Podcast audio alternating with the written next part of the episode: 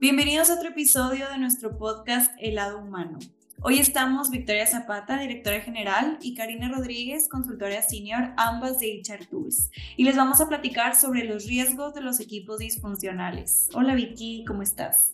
¿Qué tal, Karina? ¿Cómo estás? Qué gusto saludarte. Igual, muy contenta y muy emocionada de platicar sobre esto. Y bueno, tengo varias preguntas al respecto. No sé si te gustaría que nos comenzaras a platicar un poco sobre cómo describirías un equipo funcional, un equipo exitoso. Claro que sí, Cari. Un equipo exitoso es aquel que logra resultados consistentemente en el tiempo. Ok, entonces nos hablas de resultados consistentes.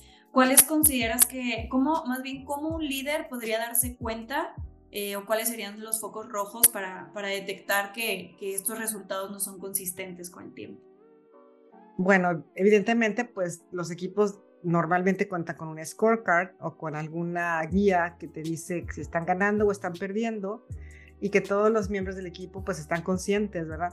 Fíjate que a mí me ha tocado ver que algunos equipos tienen esta característica y, y son muy exitosos porque constantemente, por lo menos una vez al mes, revisan sus indicadores en equipo o en conjunto y están dándose cuenta si están ganando o están teniendo alguna, alguna complicación. Evidentemente, también el contexto es importante, porque no es lo mismo un equipo que está trabajando bajo un contexto normal, digámoslo así, si se puede llamar a algo normal ahora, eh, o si no, cuando un equipo se da cuenta de que dices, bueno, no estamos trabajando en situaciones normales, aquí hay una situación particular económica o política o social, dices, bueno, pues si todo el resto de la economía está teniendo una situación similar, pues bueno, ya no es un tema exclusivamente del equipo, sino también del contexto, ¿no? Pero lo que sí es que tienen que estarse monitoreando constantemente para poder saber si están teniendo un tema de desempeño o no. Y fíjate que hay algo que me podría adelantar a que para saber ese funcionamiento del equipo, pues también hay herramientas para darte cuenta. Por ejemplo, una de ellas que nosotros utilizamos es el Rocket Model, que puede ayudarte a identificar las áreas en las cuales el equipo batalla, ¿verdad? En donde no está siendo más efectivo como lo podría ser. Entonces es un diagnóstico que puedes arrancar para saber qué, qué es lo que está sucediendo con el equipo. Otro, otro diagnóstico que nosotros también, o yo he utilizado en el, pasado o actualmente con los equipos, es el Hogan Team Report, en donde podemos ver cuando hay una inconsistencia en un equipo. Por ejemplo, es muy común encontrar que equipos que se dedican a la parte financiera sean muy estructurados, poco innovadores, este, tengan ciertas características, ¿verdad?, que les podrían estar faltando. Entonces, si, hacemos, si haces un diagnóstico, es yo creo que la manera más transparente de encontrar si los equipos están teniendo algún problema. Sin embargo, fíjate que la mayor parte de las ocasiones no están conscientes de esta situación y lo que ven son como los efectos radiales, ¿no? El que algunos líderes no tienen buena comunicación con otros eh, o con los propios miembros del equipo o que están teniendo o pasando por una circunstancia de una fusión o que están pasando por una, un nuevo jefe, entonces es el proceso de adaptación. Entonces todos esos procesos que, que suceden a lo largo del tiempo son temas que te pueden dar focos cuando a lo mejor son obstáculos que tienen que estar tratando de sortear los equipos para tener mejores resultados. Entonces, yo creo que no es una sola la respuesta, más bien puedes partir de un diagnóstico y también estar clarificando qué es lo que sucede alrededor o cuál es la circunstancia bajo la cual está operando ese equipo, Cari. Me, me, es muy interesante y estoy pensando también, pues, cómo, cómo sería aplicarlo, ¿no? Imaginémonos que ya nos dimos cuenta que hay algo en nuestro equipo, algo que se puede corregir, algo que se puede mejorar, que bueno, pues siempre hay algo que mejorar, pero suponiendo que detectamos un equipo disfuncional o algún problema en el contexto o que estamos trabajando con un equipo que está en constante cambio, bien lo decías, un cambio de líder, estamos teniendo problemas en los resultados y eh, nos recomiendas pues ya sea el Rocket Model o el Team Report. No sé si nos vas a platicar un poco sobre en qué consiste cada uno de los caminos ya como interviniendo con los equipos. Fíjate que sí, Cari, pero antes de llegar a ello, yo creo que hay un punto de partida súper importante que normalmente se desdeña. Y comúnmente es lo que sucede, es la fuente de muchos de los conflictos o problemas de funcionamiento de equipos. Fíjate que tenemos la tendencia natural a pensar de que los equipos son mejores que los grupos. Sin embargo, bueno, en las organizaciones trabajamos a través de gente. No es posible que estemos trabajando solos, ¿verdad? O sea, siempre es con los demás. Entonces, hay un punto importante que clarificar que es antes de empezar a hacer cualquier intervención o cualquier análisis o cualquier este, circunstancia, es tratar de identificar si estás trabajando con un grupo o con un equipo. Te voy a comentar en, qué consiste. Fíjate, la diferencia entre el grupo y el equipo son tres puntos en particular que los caracterizan. El primero son los objetivos, es decir, si solamente los objetivos son individuales o comunes, o sea, es decir, como en un equipo de fútbol, ¿no? Pues en el equipo, evidentemente, si uno mete gol, pues todos, todos los demás reciben ese beneficio, ¿no? En cambio, en, una, en un partido de golf o algo así, pues más bien son los individuales los, los resultados que, que cuentan, ese sería más como un grupo, ¿no? El segundo término es el esfuerzo, Em, si es independiente, o sea, yo dependo o no dependo de los demás. Aquí te pongo otro ejemplo. Muchas veces decimos el equipo de ventas, ¿no? Y resulta que el equipo de ventas, pues más bien es un grupo, porque son, si no está un vendedor, pues los demás siguen vendiendo. En cambio, cuando es un equipo, podemos hablar de un proceso de producción si no está la persona, bueno, el área que hace un proceso que depende del proceso del siguiente, ahí estamos hablando más de un equipo. Y bueno, te pongo la planta de operación para hacerlo más sencillo, pero realmente pudiera ser cualquier área, ¿no? El tercer punto de diferencia es la recompensa. Si las recompensas son, pues, no sé, en muchas organizaciones tenemos los programas de bonos o incentivos, ¿no? Por resultados, pero muchas veces, algunas veces tienen los resultados individuales, en otras ocasiones tienen resultados colectivos. Entonces, ¿cómo es que te ganas esa recompensa, ¿no? Si por el resultado de todo el equipo o por tu resultado individual. Entonces, aquí vemos que estas tres características, objetivos, esfuerzo y recompensas, son las que distinguen si es más cargado hacia un grupo o hacia un equipo. Sin embargo, no hay, es muy difícil encontrar en las organizaciones equipos puros o grupos puros.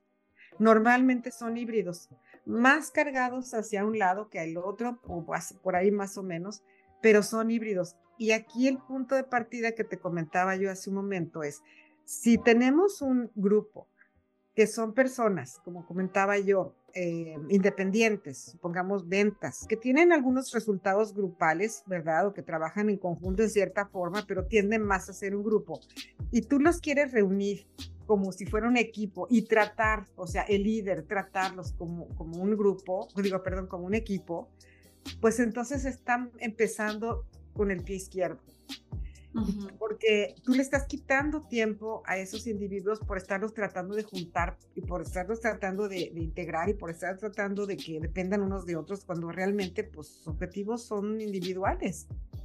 Cuando el líder reconoce que es diferente y que no tiene nada de malo, ni que son eh, ciudadanos de segundo nivel, ¿verdad? Por ser un grupo, sino más bien tanto el grupo como el equipo son igualmente importantes y el líder le cae el 20 de que tiene que tratarlos de una manera distinta, aquí es donde se empiezan a, limpiar esos problemas que existen en el desempeño de los equipos.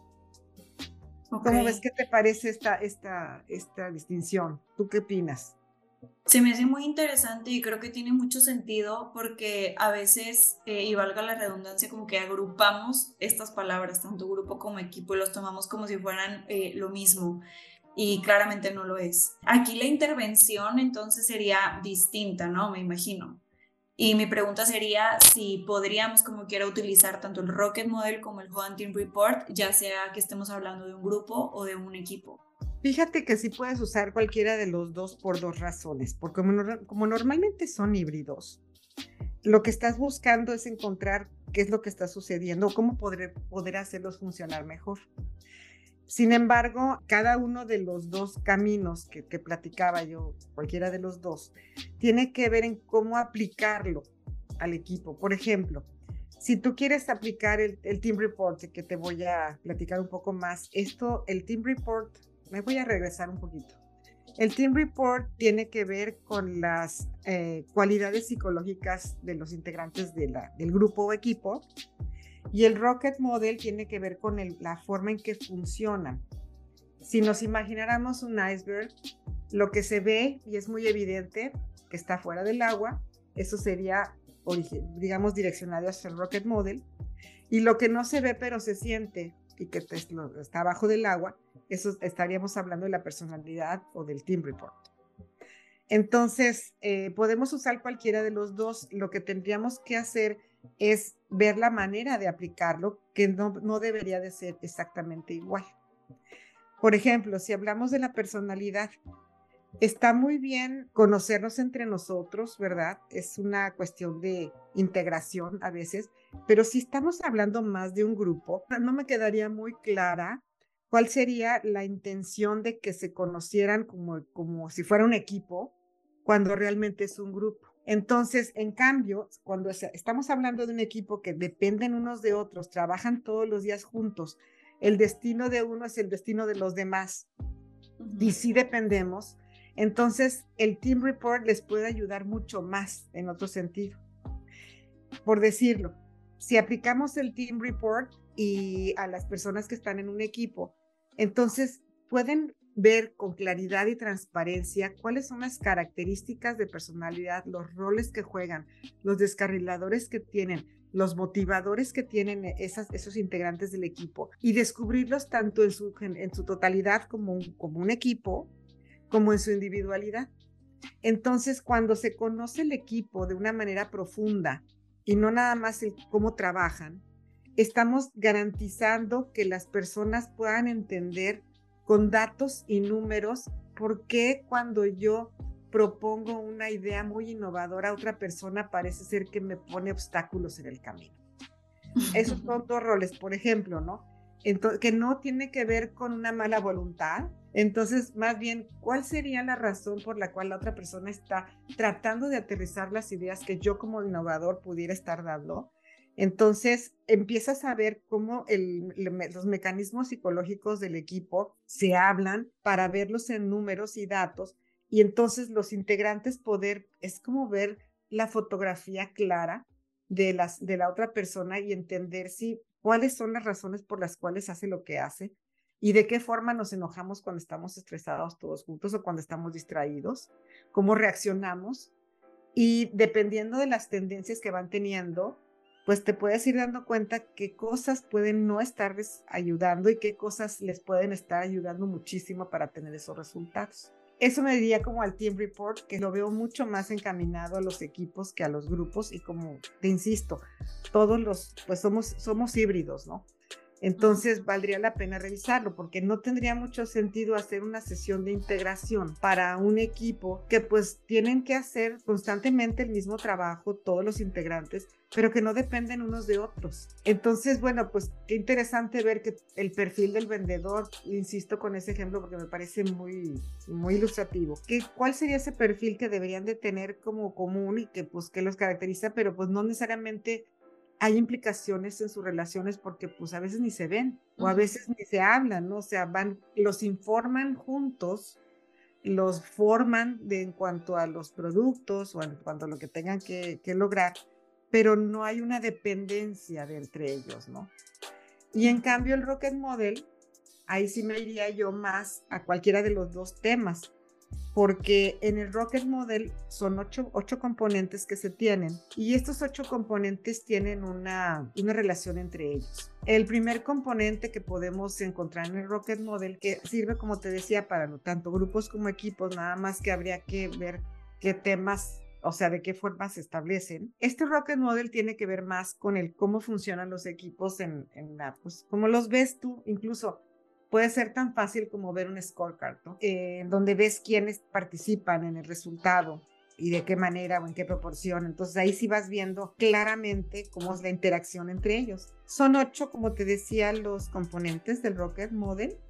El primero es el contexto y esto va, lo que te voy a ir platicando de estos elementos, dependen unos de otros. Hasta aquí no sé si tengas alguna pregunta antes de continuar con el modelo, Cari. Pues no tanto preguntas, sino eh, me está gustando mucho toda esta información. Eh, me encanta que mencionaste que no, ninguna intervención es exactamente igual, ningún desarrollo de equipos es exactamente igual varía muchísimo dependiendo de, pues, de toda la circunstancia, del contexto de la gente, de que si es grupo, que si es equipo. Entiendo entonces que el Team Report va mucho más enfocado a conocer el porqué de ciertas situaciones, al conocer el porqué de, bien decías un ejemplo, de por qué me, me truncan mis ideas o por qué no está funcionando de tal manera entonces, eh, entiendo que esto es conocer mucho más eh, la forma interna del equipo, más hacia la personalidad. Y el Rocket Model, pues puede aplicar para ambos, tanto grupos como equipos me refiero, pero también va a variar dependiendo, incluso aunque sean varios grupos, no va a ser la misma intervención en un grupo que en otro. O aunque sean equipos, no va a ser la misma intervención en un equipo que en otro. Entonces, me muero que porque me cuentes un poco más al respecto de, pues, cómo aplicarlo. Claro que sí, Cari. Bueno, para aplicarlo eh, son varios pasos, pero antes de, de, platicarte cómo, cómo llevarlo a cabo, quisiera convertirte un poco del Rocket Model, de los ocho componentes, que el primero es el contexto, o sea, los, digamos, los stakeholders que tiene o las partes interesadas que tiene un equipo, son muy importante que el equipo híbrido los conozca. Te pongo un ejemplo, trabajamos con un equipo de alto, de alto nivel y resulta que decían que tenían claro el contexto, pero cada uno de ellos trabajaba en un país distinto. Entonces, pues conocían de mayor profundidad el contexto de su país que el contexto pues del equipo como tal, ¿no? Entonces, lo que se lo que trabajamos con ellos en ese momento fue que tuvieran todos ellos los mismos conceptos de decir quién es nuestro stakeholder, no nada más en el país que, cada quien operaba, sino también en el, en el contexto corporativo, por decirlo de alguna manera, ¿no? O regional. Entonces, en ese contexto, pues hubo que clarificar que el stakeholder que para uno era, pues no sé, el director de finanzas, porque es un equipo matricial, para el otro era el director general de la, de la región, ¿no? Entonces, unificar los criterios de los stakeholders principales y cuáles son las perspectivas y expectativas de esos stakeholders al, al corto, mediano y largo plazo, les dio un terreno plano, por decirlo así, para poder partir de ahí. Una vez que tuvieron conciencia de cuáles son esos, digamos, stakeholders y qué se espera de ellos como equipo, trabajamos el segundo elemento que es la misión. La misión tiene que ver con que, ¿para qué existo? ¿Cuál es la razón de existir del equipo? ¿Cuáles son las metas en común? ¿Cómo vamos a llegar a ellas?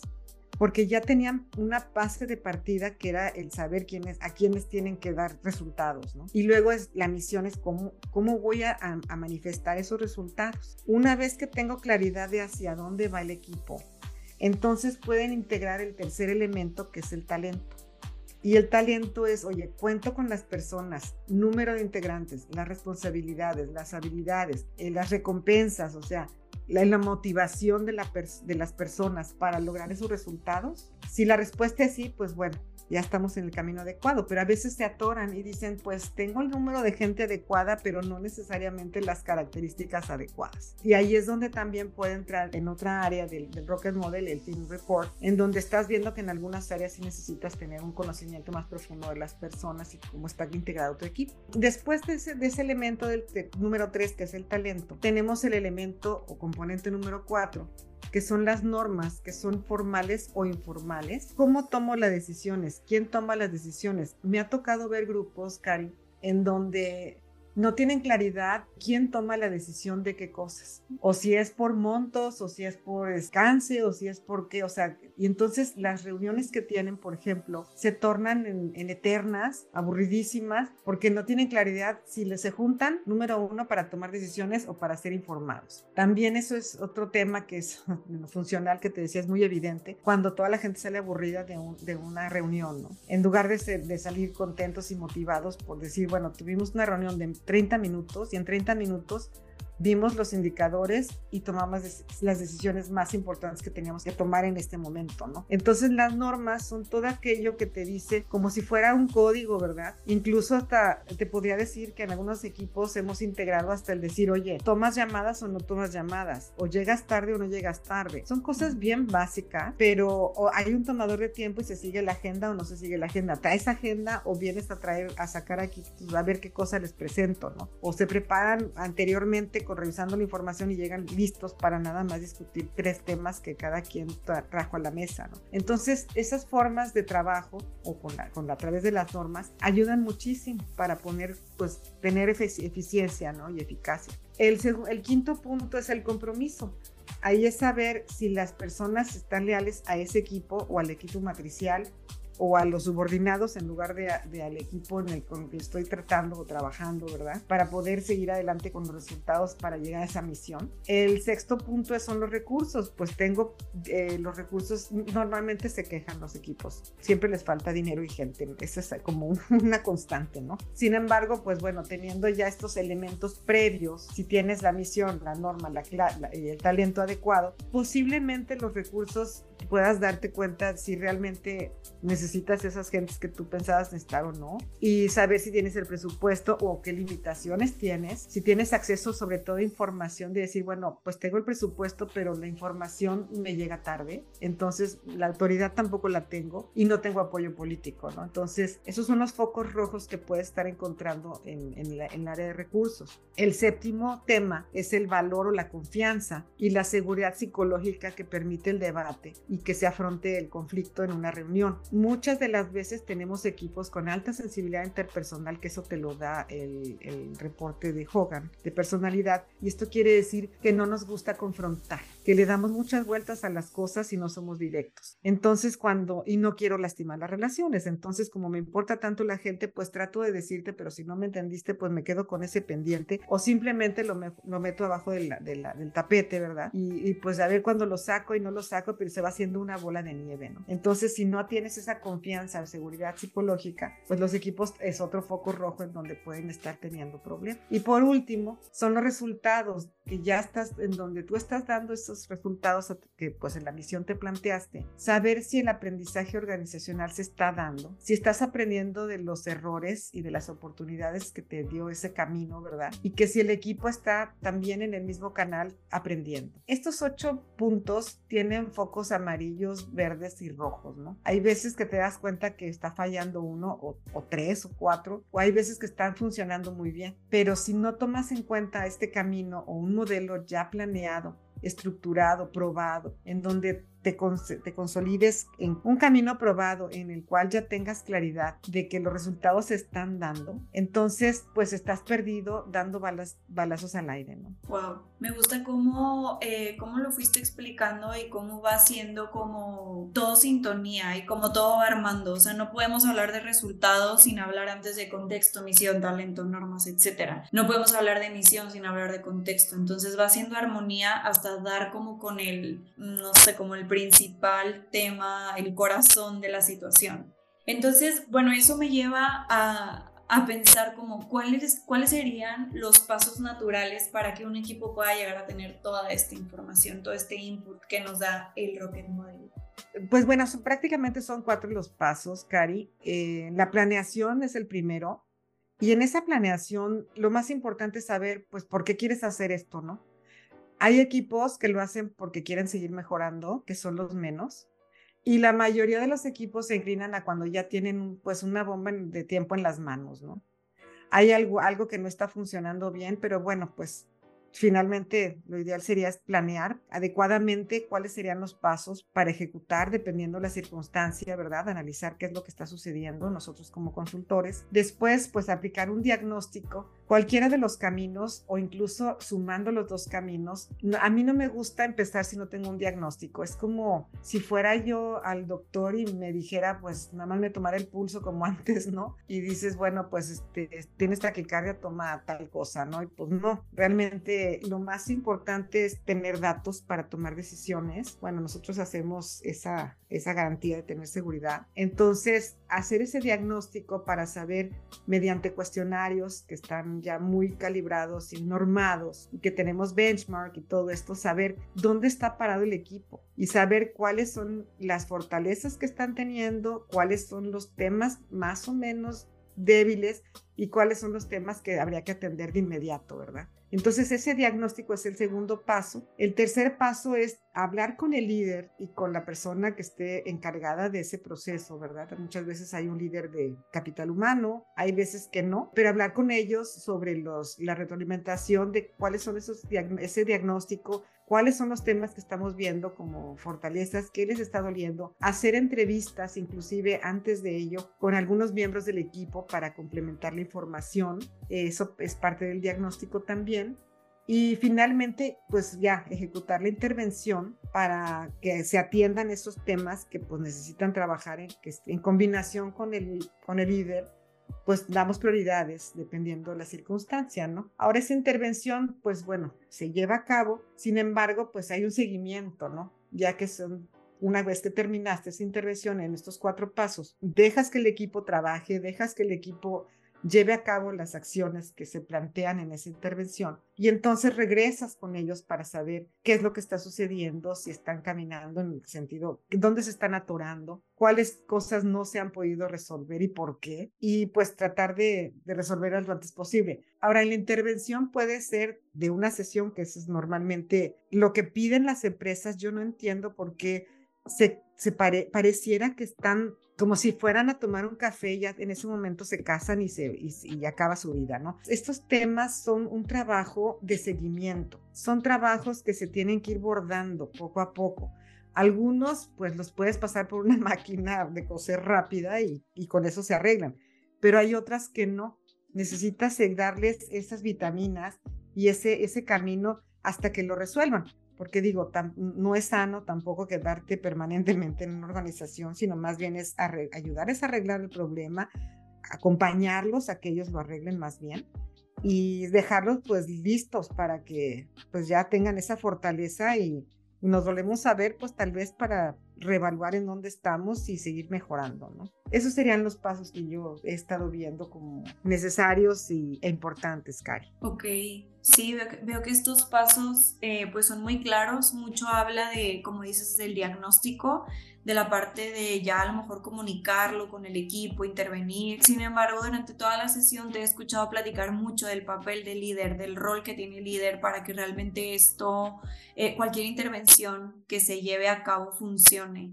Entonces, esto digo, ya para ir cerrando, me gustaría preguntarte, en tu experiencia, ya nos dijiste algunos consejos, uno de estos era el seguimiento, pero si tienes algún consejo extra o recomendaciones que le darías a otros líderes que están considerando implementar algo eh, relacionado a coaching, desarrollo de equipos o que ya están actualmente viviendo estos procesos, ¿qué puedas recomendarles? Fíjate que yo creo que los líderes anteriores, por decirlo así, incluso mi generación te lo podría decir, estábamos acostumbrados a decir las cosas se hacen así y te enseñaron a ver planeación, organización, control, pues el proceso administrativo tradicional, ¿no? Sin embargo, la necesidad actual es muy distinta, Karen. Ya, ya los, los líderes necesitan tener esa apertura para darse cuenta de que lo que funcionó en el pasado no necesariamente te va a funcionar en el futuro o no te está funcionando ahorita. Entonces, lo, yo creo que el reto más grande es que los propios líderes nos demos cuenta cuando las cosas no funcionan. Yo te puedo decir por estadísticas y por análisis que hemos realizado en el pasado que el líder normalmente ve al equipo con un funcionamiento mejor que lo que es la realidad. Casi te, puedo, te lo puedo firmar. Los líderes son el punto más importante y una de sus características debería de ser la humildad y, la, necesidad de aprendizaje, ¿verdad? Porque normalmente tenemos evidencia, pues tú lo has visto en los resultados que hemos dado de muchos, de más de 2.000 líderes, la arrogancia es uno de los puntos que, que más los caracterizan. Entonces, no, no a todos, gracias a Dios, pero normalmente sí, o mucha, una elevación importante.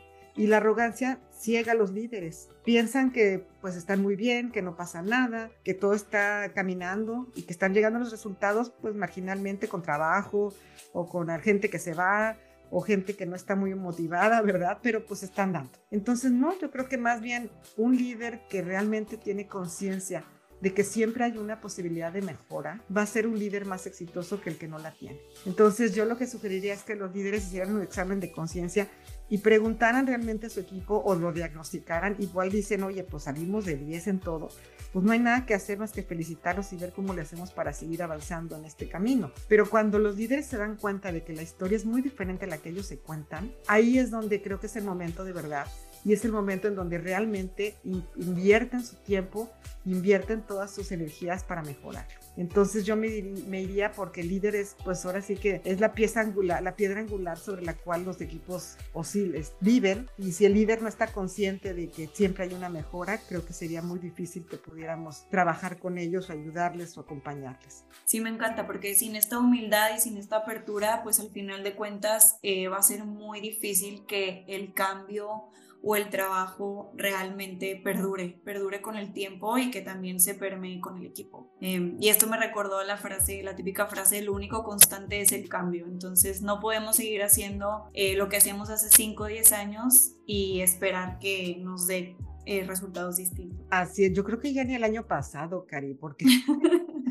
ya, ya no, yo ya no le veo, o sea, le veo cada vez más este, el acelerador más al, al, cambio, ¿no? Antes, pues sí, siempre, era siempre ha sido constante, pero creo que ahora cada vez la velocidad es más rápida, ¿no? Y yo tenía un profesor en la universidad que me encantaba, que nos decía que la velocidad de la tecnología comparada con la velocidad nos ponía unas rayas en el pizarrón, que imagínatelas, te ponía una raya muy, muy cortita de, de lo que sería la tecnología, ¿no? De lo que camina. Luego te ponía de los procesos, pues un poquito más larga. Y luego te ponía de la de los humanos y las personas y era eterna. Entonces, cuando llegamos a eso, pues yo creo que, aunque le metas todo el acelerador, habemos gente o hay gente que es muy ágil y se, se amolda conforme va viendo las cosas y el contexto se va moviendo. Pero normalmente no es así.